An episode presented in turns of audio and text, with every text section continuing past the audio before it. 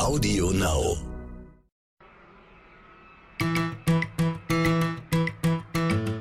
Herzlich willkommen bei So Tech Deutschland, dem NTV Tech Podcast mit Frauke Holzmeier und Andreas Laukert.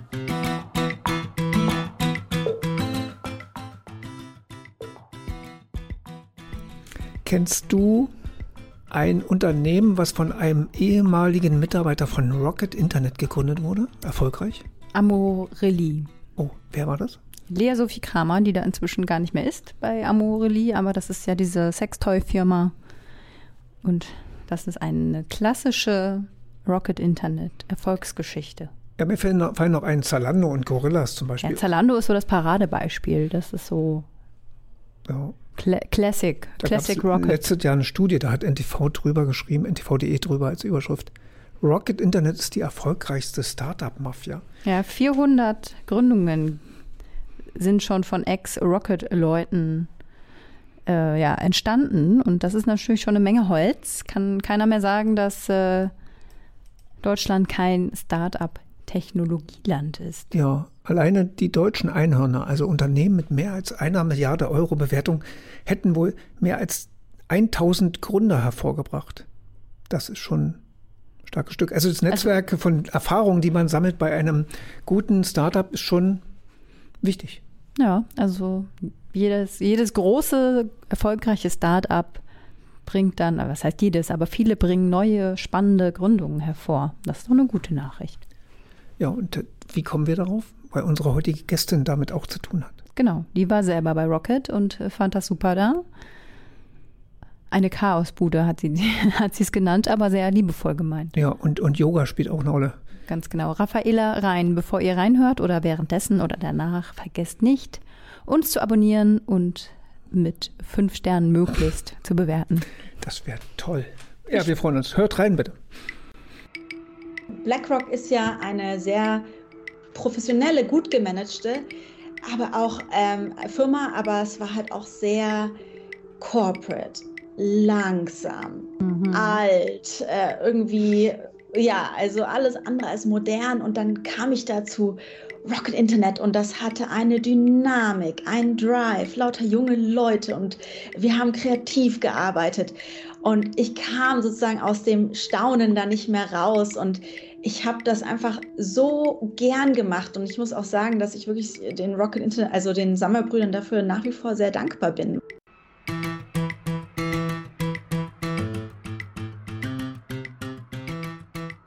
Mit unserer heutigen Gästin haben wir etwas gemeinsam, glaube ich. Wir machen alle gerne Yoga. Und sie hat uns sogar was voraus, denn sie ist Yoga-Lehrerin. Zumindest könnte sie unterrichten. Raffaela Rhein, hallo. Hallo, ja genau. Mit 16 bin ich mehr oder weniger gezwungen worden, eine Yogalehrerausbildung zu machen.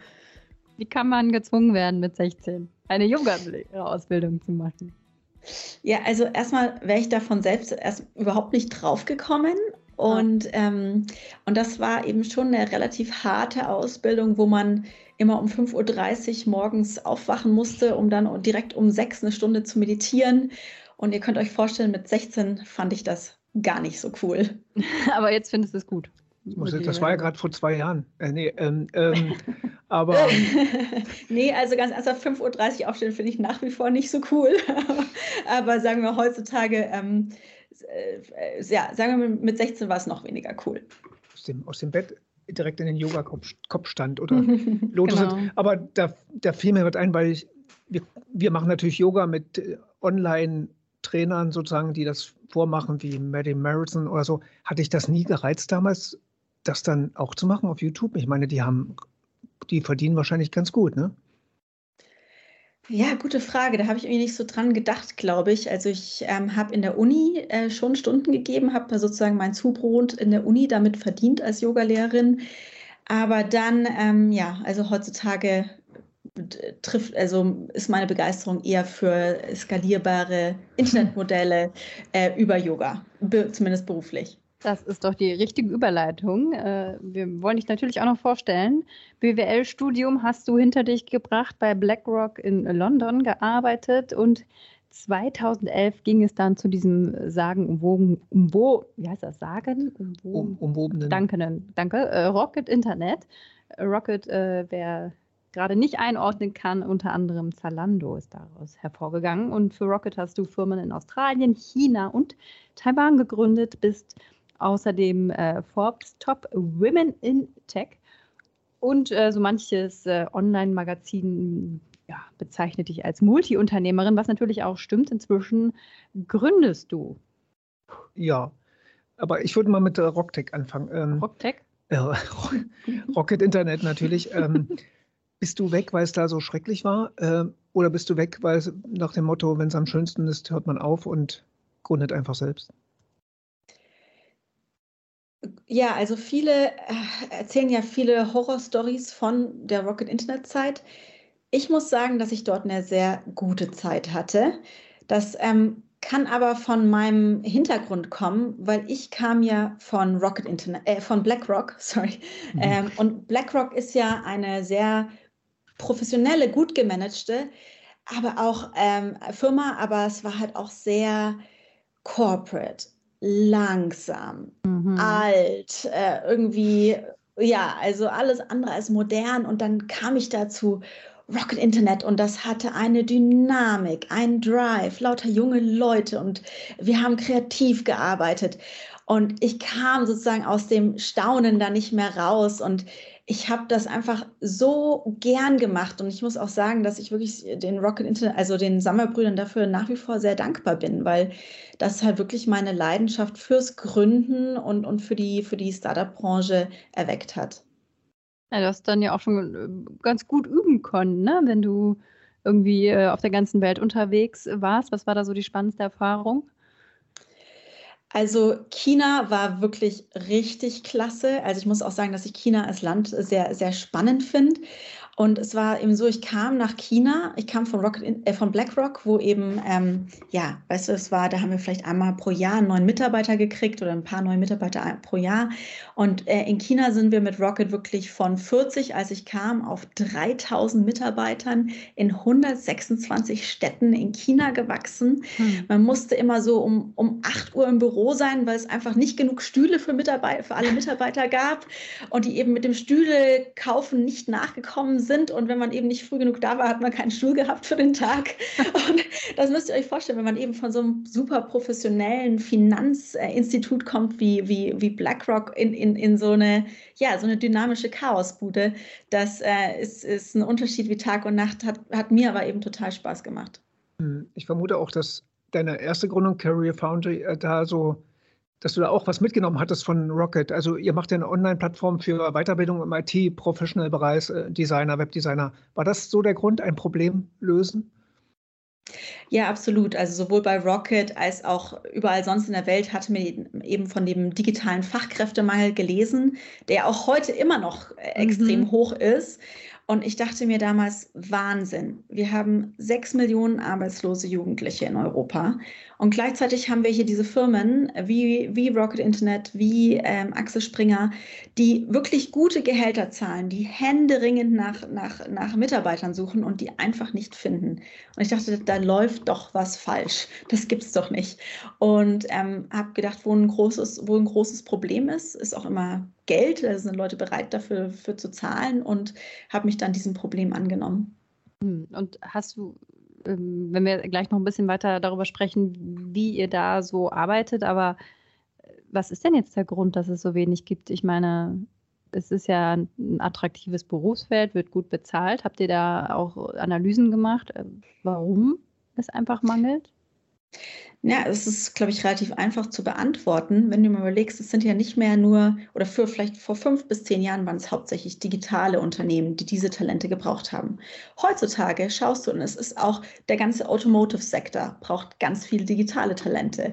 Die, der, der Textilsektor braucht digitale Talente. Der Mediensektor braucht digitale Talente. Also praktisch eigentlich alle Industrien oder fast alle Industrien brauchen diese Talente. Und deswegen gibt es nicht genug, weil es eben ja jetzt innerhalb von fünf bis zehn Jahren einfach die Nachfrage explodiert ist und gleichzeitig aber die Unis da nicht oder die, die, wo man eben Sachen lernen kann auf der Welt, Unis, Schulen, was was immer, da, da gleichzeitig nicht mit demselben Tempo nachgezogen sind, diese, diese, diese, diese Fähigkeiten ins, ins Lernsortiment aufzunehmen. Mhm. Jetzt macht ihr eine Weiterbildungsplattform.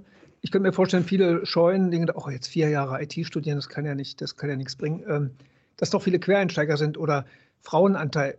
Wie hoch ist der bei Career Foundry? Äh, ja, es, es, kommt auf das Programm drauf an, aber durch den Schritt, und da sind wir auch sehr stolz drauf, haben wir, kannst du sagen, 50-50 Männer, Frauen.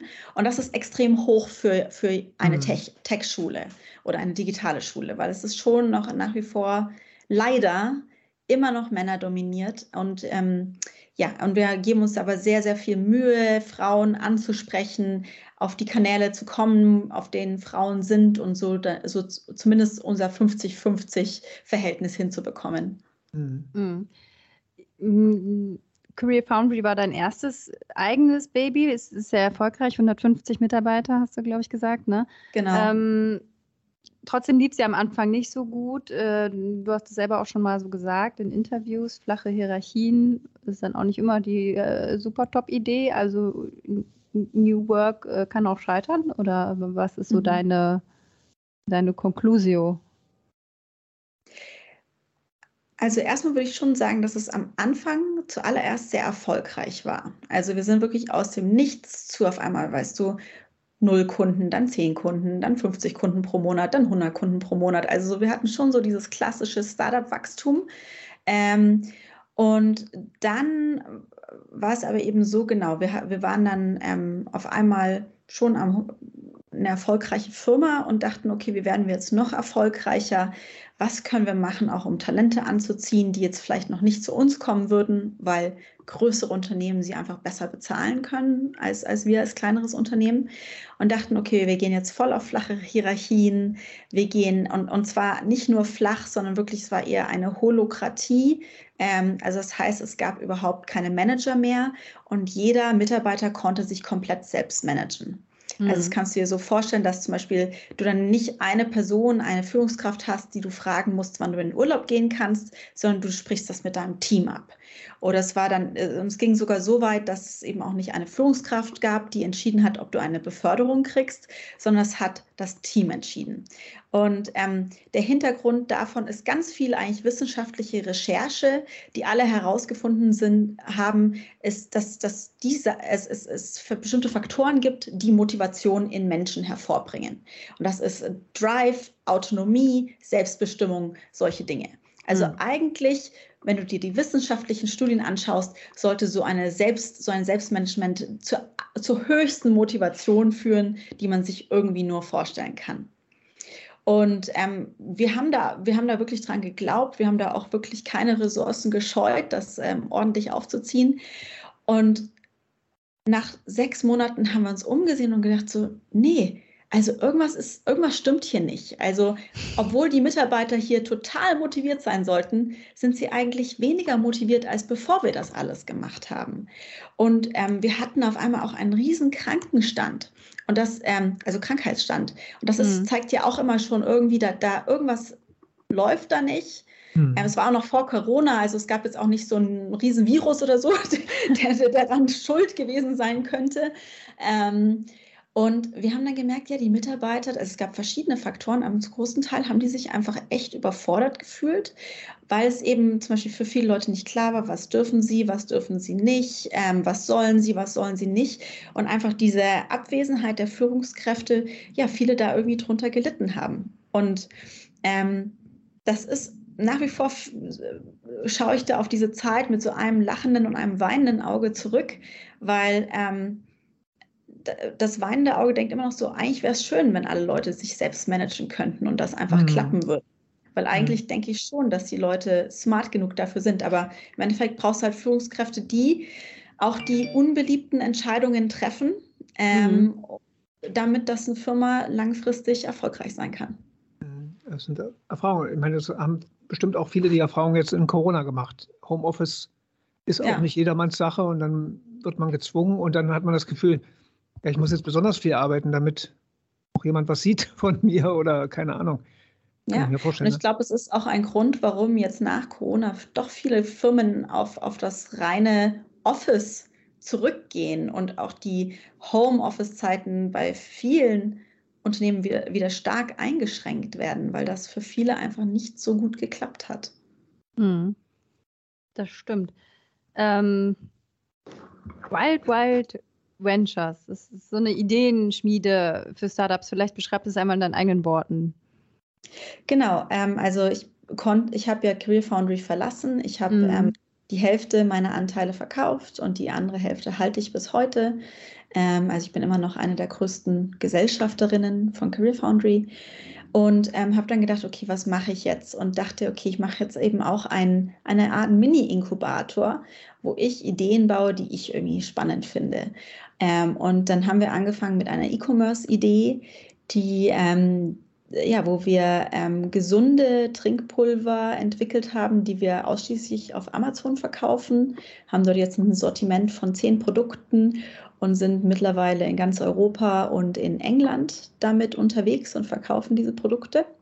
Das ist das, das Erste, was wir gemacht haben. Dann haben wir eine Immobilienfirma aufgebaut und ähm, ja, seit etwa letztem Jahr sind wir ganz stark in den Blockchain-Bereich reingegangen, haben total Feuer und Flamme gef gefasst für Blockchain-Themen und ähm, sind äh, dort jetzt ja ähm, überlegen, was wir in diesem Bereich als nächstes gründen können.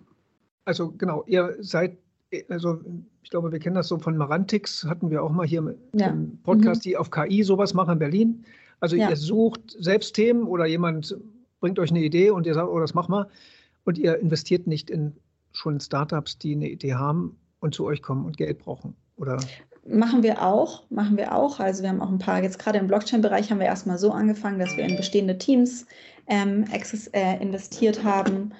Und ähm, aber generell ist schon die Idee, auch immer selbst zu gründen, weil das mhm. eben, ja, ich glaube, mir sehr viel Spaß macht und man äh, durch Gründen auch immer wahnsinnig viel lernt. Also du lernst halt einfach auf eine Tiefe, wie du in auf, auf wenige Arten, andere Arten und Weisen lernen kannst. Mhm. Wenn ich da gleich mal, ich, ich meine gelesen haben, dass gerade das erste, was du sagtest, das war ja diese Pulver. Ja, Pulver. Pulver. Ja. Wie heißt die Firma? Vitalut. Weiter, ja, ja, Vitalut. Bei, ja. Vitalut. Das scheinst du ja auch aus einem eigenen Problemfeld entwickelt haben. Du hast beschrieben Ingwer-Shots und das war alles nicht so dein Ding und dann hast du halt selber was entwickelt. Wie, inwieweit kann man den Abstand, wenn man gerade so eine Idee gebärt, ähm, den Abstand wahren von dem, ich finde das geil und das muss doch funktionieren, hin zu, ja, jetzt muss ich aber trotzdem mal die Außensicht gucken, ähm, dass ich hier nicht völlig fehllaufe und eigentlich braucht das kein Mensch. Ähm, wie, wie, wie, bist du da rangegangen, das zu äh, mhm. machen, auch, dass du den Abstand gewahrst und mein geiles Thema und der Rest der Welt braucht das auch? Das ist eine super Frage und ich glaube, das ist eine Frage, die sich jeder potenzielle Gründer stellt zu, zu, den, zu den Ideen, die man hat. Und ich glaube, ähm, es gibt immer verschiedene Herangehensweisen, also einerseits Befragungen von potenziellen Nutzern oder mal ähm, eine, eine, Webseite erstellen und zu gucken, ob die Leute zumindest ihre E-Mail-Adresse registrieren, um zu sagen, ja, ich habe Interesse, send mir eine Mail, wenn, wenn es launcht. Mhm. Ähm, bei mir war es damals eher so, dass ich mir gedacht habe, ach, also ich hatte es ja wirklich mit, mit Vitalut für mich selbst entwickelt. Also das ganze Team, ich ähm, bei Queerfound, die hatte auch immer ähm, ja, ein bisschen äh, Spaß mit mir, weil ich wirklich ständig mit, mit Ingwer in, in, in meiner Wasserflasche rumgelaufen bin und so. Also ich bin wirklicher Ingwer-Fan. Und dann habe ich das halt wirklich für mich entwickelt, weil äh, heutzutage gibt es ja mehr Ingwer-Shot-Produkte, aber das gab es eben damals auch noch gar nicht. Und ich wollte eben Pulver und habe es einfach entwickelt. Das war auch ähm, ja, aber einfach mal so entwickelt, schwer. ne? Also was machst du dann? Stehst du dann in deiner Küche und ja, in der Tat. Also ich, ich war ja sehr in der in der Berliner Startup-Szene in, integriert und da gab es ähm, damals auch ähm, das Atlantic Food Lab und weißt du, habe ich eine E-Mail gesendet, die haben mir dann ähm, mit, mich mit ihrer ähm, Lebensmittelchemikerin verbunden und die kam dann zu mir nach Hause mit verschiedenen Ingwerpulvern und dann haben wir erstmal bei mir zu Hause Sachen, Sachen gemischt und das dann mhm. probiert. Und dann hat die eben, aber die kannte dann eben auch schon professionelle äh, Firmen, die kleine, äh, kleine Mengen auch mal produzieren können. Weißt du, wenn ich es jetzt für mich selbst probiere, kann ich das natürlich in meiner Küche zusammenmischen, aber sobald ich das jetzt irgendwie auf Amazon verkaufe, ähm, muss es halt hygienisch und, und professionell sein. Also viele Leute haben mich damals immer gedacht, ich sitze in meiner Badewanne und mische da die ganzen Pulver zusammen oder so. Aber das ist halt absolut illegal, das kannst du nicht bringen. da, und also praktisch, da brauchst du eine, und da gibt es aber professionelle Firmen, die mischen das für dich, die verpacken das ähm, alles hygienisch und steril und so weiter und senden das dann auch direkt. Also bei Amazon ist das schön, das wird dann direkt in Amazon gesendet und ich musste damit dann gar nicht mehr, äh, also ich musste da jetzt nicht zur Post rennen und dann die Sachen verschicken oder so. Hm. Das macht dann der Amazon alles für dich. Ähm, und genau, habe dann eben mal, ich glaube, anfangs mal 1000 Stück produziert. Das, ähm, das klingt wirklich wild, aber das war es wirklich einfach auch nicht. Und, ähm, ich hatte, und dann habe ich das auch auf Amazon gestellt um eben zu sehen, okay, gibt es da ein Interesse oder bin das jetzt nur ich? Weil ich eben dachte, okay, die 1000 Stück, ich glaube, das hat damals irgendwie, ja, also unter 5000 Euro gekostet, um zu produzieren. Und ähm, ja, und dann haben Leute das gekauft und so wusste ich, okay, also es bin wohl nicht nur ich, sondern auch andere Leute finden das irgendwie gut. Mhm. Ohne Marketing quasi. Also ja. die haben einfach bei Amazon nach Ingwer-Shot gesucht. Und, und ist, das, äh, ist das jetzt so ein Fulfillment bei Amazon? Also quasi genau. hast du das, also du bist eine der wenigen, die ich endlich mal kennenlerne, die quasi ein passives Einkommen durch, durch Amazon machen, oder? Ja, also ja es war anfangs nicht, es hat schon so zwei Jahre gedauert, bis es passiv war, weil das Ding ist, um wirklich mit E-Commerce ähm, profitabel zu sein, brauchst du eigentlich eine P Produktreihe. Mhm. Und es kostet halt immer viel, neue Produkte aufzubauen und, und zu entwickeln. Und ähm, ja, also es hat schon so zwei Jahre gedauert, bevor das wirklich ein passives Einkommen war. Davor war es eher ein passi oder ein aktives Geld verschwenden oder investieren, je nachdem, wie du es. Und das finde ich schon ist wichtig zu sagen, weil ich glaube, man hört ja immer diese Pseudo-Coaches, die dann irgendwie sagen, ja. mach jetzt Geld mit Amazon, dann bist du über Nacht irgendwie passives Einkommen und so. Und daran glaube ich nicht. Also das dauert, das dauert schon. Und das, außer du hast jetzt mega Glück, aber meistens dauert das schon eine Zeit und man muss, man braucht irgendwie noch andere Einnahmen oder Ersparnisse, um diese ersten zwei Jahre zu überleben, bis, bis das eben wirklich ein passives Einkommen wird. Aber ja, heutzutage ist das ein passives Einkommen. Wir hatten es eben damals auch aus dem Grund ein bisschen gewählt, weil ich eben kannst du schon mhm. sagen, Career Foundry war eine sehr intensive, sehr stressige Zeit. Wir haben, weißt du, von innerhalb von fünf Jahren eine super profitable Firma mit achtstelligen Umsätzen dahingestellt, weißt du, die mhm. eben äh, auch nachhaltig ist, weißt du, die jetzt nicht morgen umfällt, sondern die ähm, eine nachhaltige Marke und äh, du kannst auch sagen, es ist ein Weltmarktführer im UX-Design-Training-Bereich. Mhm. Und das war eine stressige Zeit und danach habe ich eben erstmal was bisschen weniger Stressiges gebraucht. Mhm. Ähm, und dafür war eben der Amazon FBA Shop echt eine, eine gute Sache. Das ist cool. Mhm. Äh, Blockchain, da äh, schaut ihr jetzt besonders drauf, hast du gesagt. Ähm, genau. Gerade so rund um Krypto, da ist ja im Moment eine Menge los. Also da scheiden sich ja auch ja. Mal, mal so ein bisschen die Geister, mal abgesehen davon, dass äh, gerade alles crasht, was nicht bei drei auf dem Baum ist. ähm, ist es ja aber auch immer ein Thema der Nachhaltigkeit. Ne? Also wie baut ihr Blockchain, dass es energieeffizient ist, dass, dass man das dann am Ende auch noch äh, als vernünftige Technologie verkaufen kann?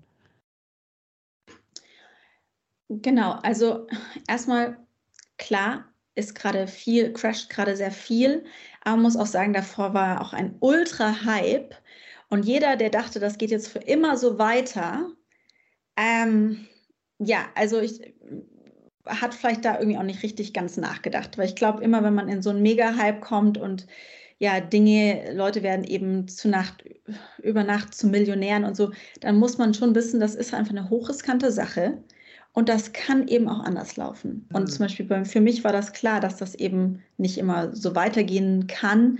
Insofern, und ich habe auch tolle Gewinne gemacht und jetzt habe ich genauso auch ein paar Verluste gemacht, ja. Aber für mich war das klar und ich bin eben jetzt nicht nur als Spekulant in dieser Szene, sondern weil ich wirklich nachhaltig denke, das wird unser Leben verändern, diese Blockchain-Technologie. Ähm, auf viele Arten und Weisen, aber vor allem denke ich, wenn du mal überlegst, über die letzten 20 Jahre ist, ist sozusagen, haben wir mehr und mehr eine digitale Identität entwickelt.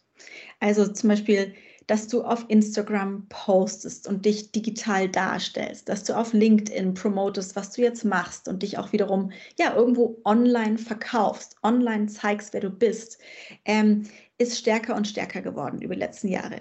Und gerade jetzt in meinem Kreis ist es jetzt eben vermehrt so, dass man sich nicht mehr die Rolex kauft, um eben den Leuten, die einen privat treffen, zu zeigen, wie ja, wie toll man ist, sondern dass man sich irgendwie ein digitales Statussymbol kauft, ähm, um, um zu zeigen, wer man ist. Und das mhm. dafür ist eben, ja, das haben jetzt eben diese NFTs pioniert. Ähm, also NFTs sind ja diese ähm, digitalen Bilder, die eben ja teilweise 500.000, teilweise Millionen wert sind, äh, die man dann als Profilbild nimmt und dann eben zeigen kann, ja, ähm, also ich kann mir sowas leisten, das, das, bin ich. Ich bin digital, ich bin innovativ und ähm, ich glaube an diese digitale, diese digitale Identität wird stärker und stärker kommen. Äh, also das ist, eine, ist, ist ein Phänomen, das sich jetzt nicht über Nacht entwickelt hat, sondern was eigentlich seit 20 Jahren sich entwickelt. Und ich glaube, dafür, äh, ja, das ist ein, ein riesen Use Case für die Blockchain ähm, zum mhm. Beispiel. Und ich glaube, es gibt aber auch noch andere, mehr vielleicht Real-World Use Cases, aber ich glaube einfach, dass die Welt sich in eine Ent Entwicklung, äh, in eine Richtung entwickelt, wo die Blockchain ganz viele Use Cases hat. Mhm. Äh, was macht ihr jetzt direkt, weil, weil du es vorhin sagtest, White White Venture würde auch in die Blockchain ähm, entwickeln oder irgendwas machen? Habt ihr da irgendwelche Ideen oder in welche Richtung ihr das nutzt? Also zuerst haben wir jetzt ja hauptsächlich Angel Investments gemacht. Also wir okay. haben eben in, in ganz frühphasige Startups investiert, in verschiedenen, wir haben ein paar Thesen entwickelt, an die wir glauben. Nachhaltigkeit ist eben eine, also was, was für Nachhaltigkeitsthemen können mit der Blockchain vorangetrieben werden. Ähm, dann NFT, also eben dieses Digital Identity, wovon ich gerade erzählt habe, mhm. ist eine große These, an die ich glaube. Und da habe ich eben in verschiedene Dinge investiert. Ich habe jetzt noch nichts Eigenes aufgebaut. Ähm, mhm. Mir ist einfach für was Eigenes die zündende Idee noch nicht gekommen. Ähm, insofern machen wir jetzt dieses äh, Investment-Ding erstmal weiter, bis, bis eine passende eigene Idee dann kommt. Mhm. mhm. Aber ich würde dann gerne trotzdem nochmal zu diesem Nachhaltigkeitsaspekt kommen. Also gerade dieser Energieverbrauch ja. ist ja ein großes Thema. Und inwieweit muss man das dann kritisch hinterfragen, gerade auch bei NFTs, die sind ja jetzt auch nicht, äh, also je nachdem, was es ist, ne, jetzt auch nicht energiefreundlich häufig. Ähm, Technologie schön und gut. Ich finde das auch super und interessant und dieses digitale Statussymbol verstehe ich auch, finde ich, finde ich auch spannend. Trotzdem muss man sich ja manchmal hinterfragen, macht das Sinn, mhm. das jetzt zu machen, wenn wir an Klimawandel und so denken? Also macht das dann Sinn? Aber es ja, äh, vielleicht kann ich noch anschließen, welchen ja. Gedanken ich auch habe. Viele begründen das damit, ist ja Kunst und so. Ne? Da frage ich mich nur, darf Kunst wirklich alles, wenn es die ja, das ist ja automatisch hier gerade die. Äh, wenn, ähm, darf Kunst denn alles, wenn wenn ich mir überlege, ein, ein, analoger Künstler würde jetzt sagen, ach, ich baue jetzt eine Atombombe, weil ich finde das geil, eine Atombombe mhm. sieht toll aus, wenn die zündet und ja, warum darf ich das nicht machen? Ist ja Kunst. Aber weißt du, unter der Begründung wird das dann verkauft und gerade auf der auf einer letzten Festivals war das halt ein großes Thema. Da wurden mal 1000 NF NFTs verschenkt mhm. an die mhm. Anwesenden dort. Und dann hat einer mal ausgerechnet, was das gerade an Strom verbraucht hat. Diese Verschenken mhm. hat eine ganze, glaube ich, eine mittelgroße Stadt Deutschlands den ganzen Stromverbrauch eines Jahres verbraucht. Ja, also hm. was sagst du dazu? Äh, ist das erlaubt? Sollte man das machen, wenn vielleicht eine ganze Klimakatastrophe uns am Weg steht? Ja, also das ist eine, eine differenzierte Diskussion, die man dazu haben muss, weil ich denke mir, einerseits finde ich es gut, wenn man alles vermeidet, persönlich, was man irgendwie vermeiden kann. Also Thema, weißt du, Firmen wie Recap nutzt und so, so weiter. Mhm. Andererseits wissen wir einfach von Statistiken, dass wir als einzelne Personen relativ wenig ähm, Einfluss haben, haben wenn es jetzt aufs große Ganze kommt, um wirklich diese Klimakatastrophe zu vermeiden. Sondern es ist einfach die Industrie, die sich da bewegen muss. Und ähm, oft eben auch die, die, die wirklich die, die Schwerindustrie, also die gar nicht mit, mit Endkunden wie uns zu tun hat. Und insofern denke ich mir immer so, uh, sollte man deswegen ähm, große Innovationen stoppen Und ich finde nein, besonders weil die Blockchain sich schon in diese Richtung entwickelt, dass sich wirklich die smartesten Köpfe der, der Welt in diesem Bereich überlegen, wie können wir das nachhaltig gestalten, wie können wir das umändern, dass das eben nicht mehr so viel Energie frisst. Und ähm, gerade jetzt zum Beispiel Ether ist ja die, die also mhm. Ethereum ist die zweitgrößte Blockchain, die haben ja dieses Jahr auch jetzt ein großes Update, wo es dann einfach schon mal, ich glaube, siebenmal weniger ähm, ähm, äh, oder siebenmal mehr energiesparend wird, als es jetzt ist. Und also ich finde, vor dem Hintergrund, dass sie sich wirklich bemühen und da wirklich viel mhm. passiert in Richtung Nachhaltigkeit, finde ich, finde ich, fände ich es schade zu sagen, deswegen darf man jetzt keine Innovation mehr machen. Und ähm, ich persönlich finde auch, diese Diskussion auch wäre schön, wenn die noch mehr hingeht zu, wie können wir noch mehr die Schwerindustrie dazu bewegen, schneller voranzugehen in ihren Nachhaltigkeitsbemühungen, ähm, weil dort eben die, also statistisch gesehen, am meisten Impact ist, wenn, wenn, die, wenn, wenn, wenn die Industrie sich äh, nachhaltiger verhalten würde.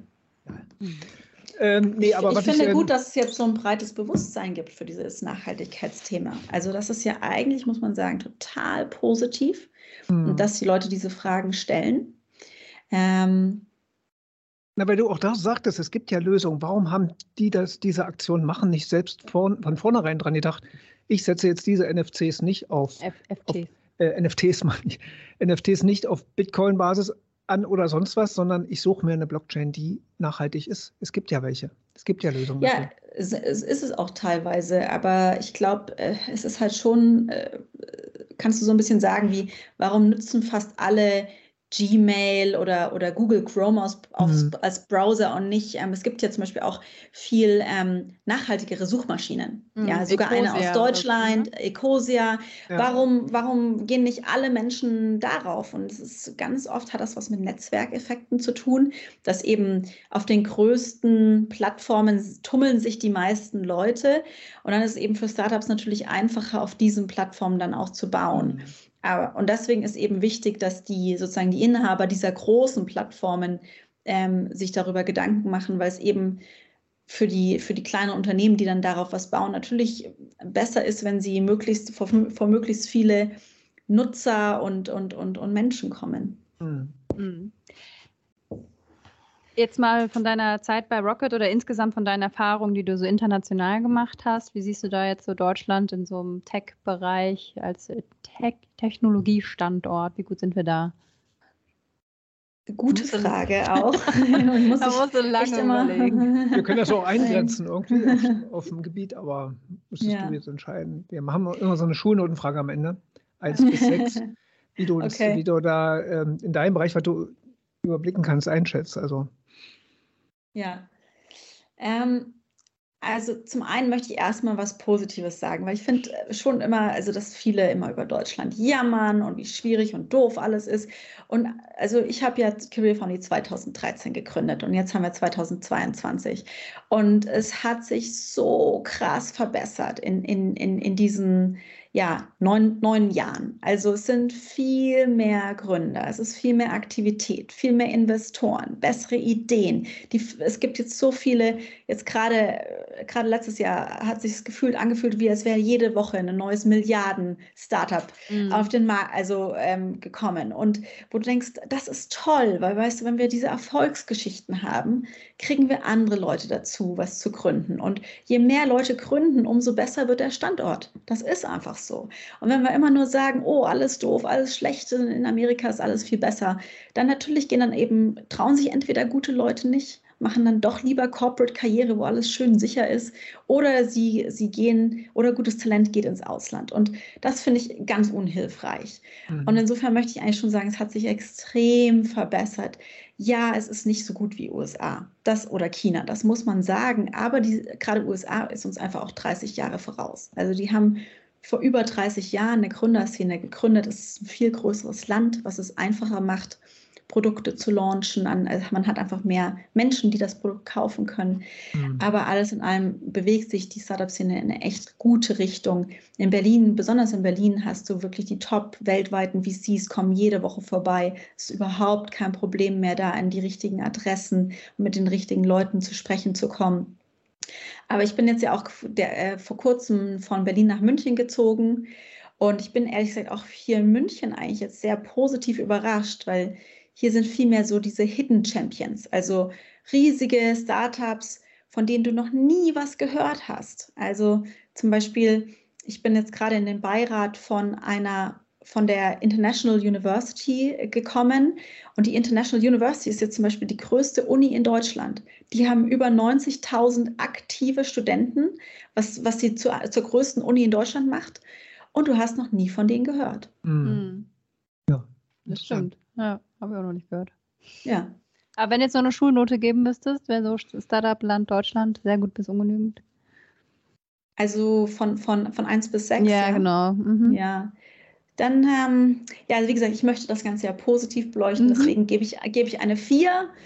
4, weil, weil es eben schon noch, ähm, nee, sorry, ist ja 1 ist das Beste, ne? Dann ja. gebe ich eine 3. Okay. Ähm,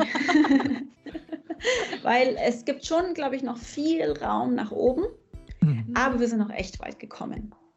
Ja, gut. Raffaela, danke schön. Ja, danke, Raffaela. Danke euch, habe mich gefreut.